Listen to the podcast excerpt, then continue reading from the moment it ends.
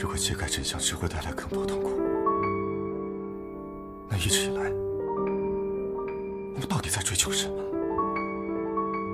真相的意义又是什么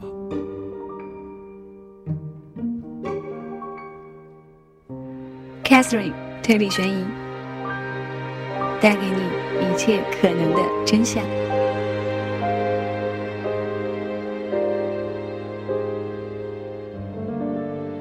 亲爱的听众朋友们，大家好，这里是 Catherine 为你带来的推理悬疑。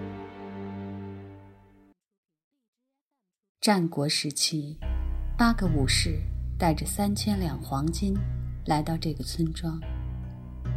令人震惊的利令智昏的当地村民竟然将他们残酷的杀害了。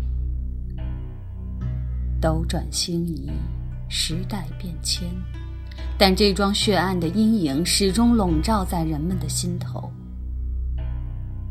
杀害八个武士的元凶田志建庄左卫门的后裔药藏突然兽性大作，又屠杀了三十二个村民，他自己也行踪不明。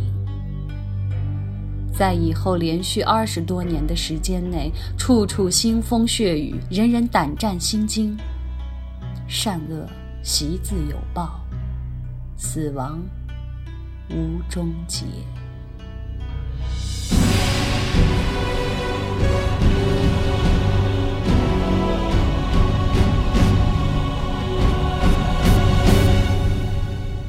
如果你想收听 Catherine 的这部收费作品，你可以加入 QQ 群三七三七一九三七九，在群里找到我，然后询问具体的收费方式。本期讲述的依旧来自于金田一探案集《横沟正史》的八木村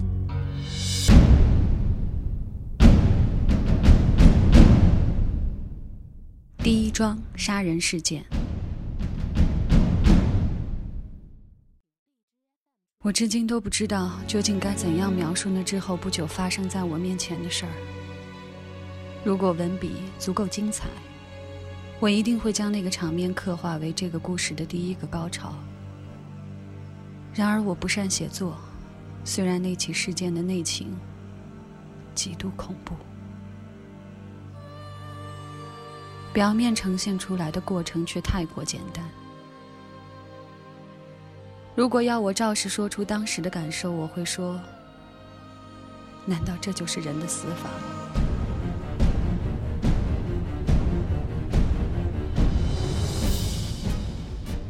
若真如此，人的生命该是多么脆弱啊！就是这种微不足道的感受，但越是往后，那种恐惧感却越发强烈的喷涌而出。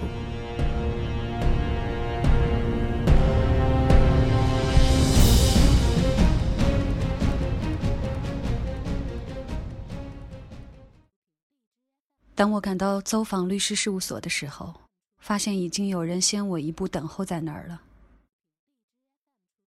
那人看样子是将一头花白的头发剃成了光头，穿着一身军队折价处理给老百姓的土黄色军服。无论是暗红色的脸庞，还是被烟油熏黄了、青筋毕露、粗糙坚硬的手指，怎么看他都是个乡下人。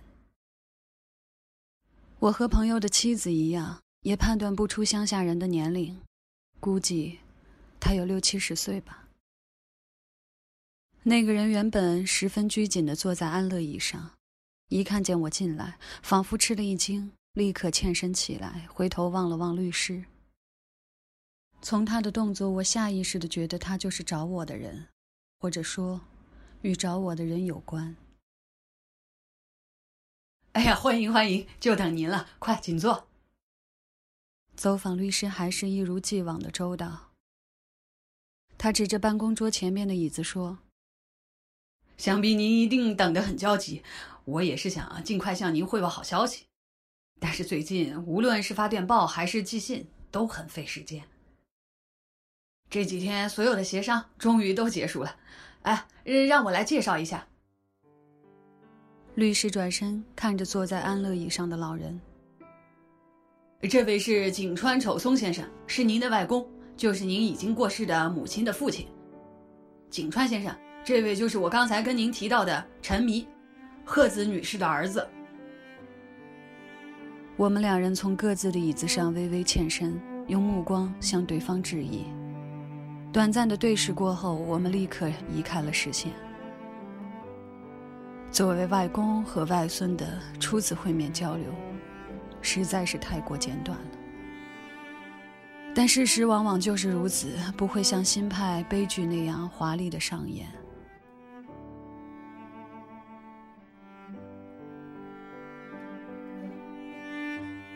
不过呢，把您找出来，并且想收养您的人，并不是这位老先生。外公的衣着打扮实在不像是有钱人，律师大概以为我会因此而失望，连忙补充道：“啊，当然，老先生也十分牵挂你啊，毕竟这是人之常情嘛。这次他只是以使者的身份前来找您，真正寻找您的人是您父亲的亲戚。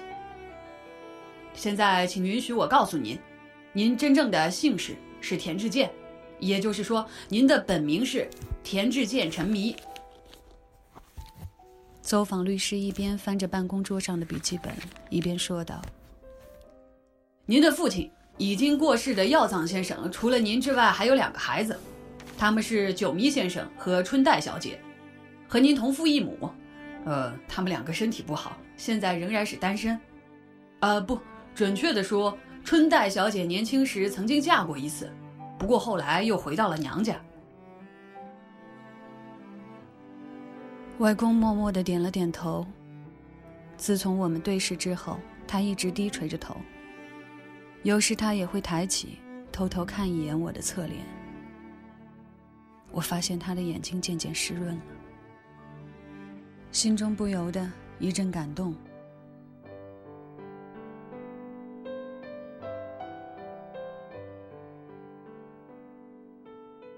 鉴于目前这种情况。九迷先生和春代小姐都没有希望生儿育女了，如此下去，历史悠久的田志健家族的正统血脉就要面临断绝的危险。您的姑祖母，也就是药藏先生的两位孪生姑母小梅女士和小竹女士，对此十分的担忧啊。两位女士虽然年事已高，但是身体仍然十分的健朗，掌管着田志健家大大小小的一切事务。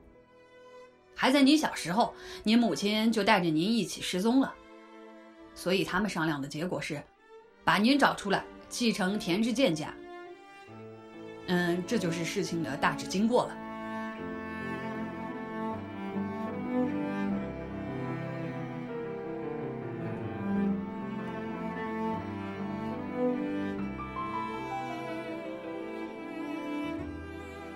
我的心渐渐澎湃起来，那是一种。无法用语言表达的心情，是喜悦，还是悲伤？不不，他离那种能清晰界定的心情差得很远。我心中只是充斥着慌乱和困惑，而且仅凭这些解释，我仍旧有许多地方想不通。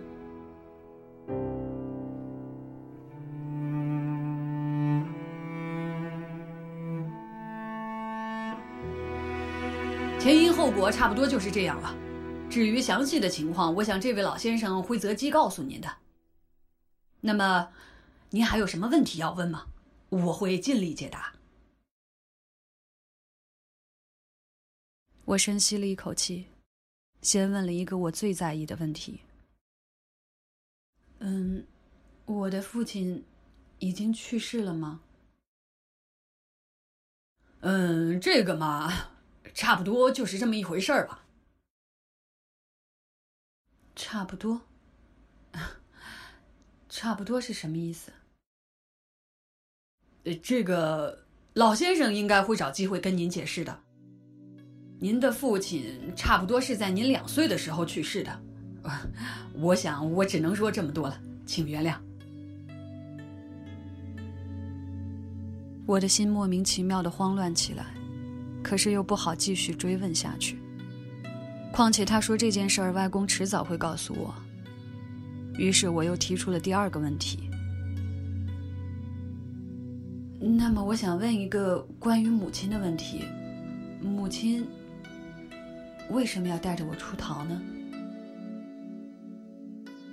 这个问题确实该问，可我不太方便在这儿回答。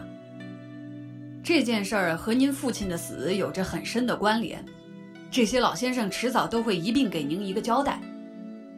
其他还有什么要问的吗？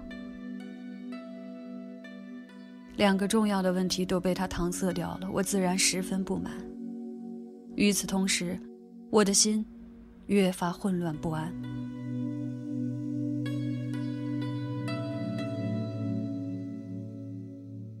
那么我就再问一个问题：我马上就二十七岁了，在此之前，我从来不知道自己还有亲人在世，你们也从来没有想过要来找我。为什么突然开始找我了呢？听了您刚才的说明，我也大致明白了一些，可是仍旧有许多费解的地方。除了刚才您说的这些理由，是不是还有什么迫切的动机呢？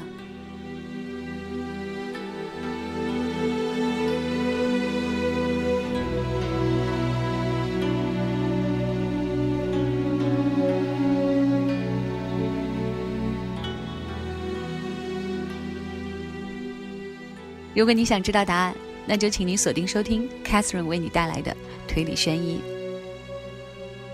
你可以在新浪博客上找到我，搜索布达佩斯洛伊，也可以通过 QQ 群三七三七一九三七九，更可以在苹果播客上搜索推理悬疑即可。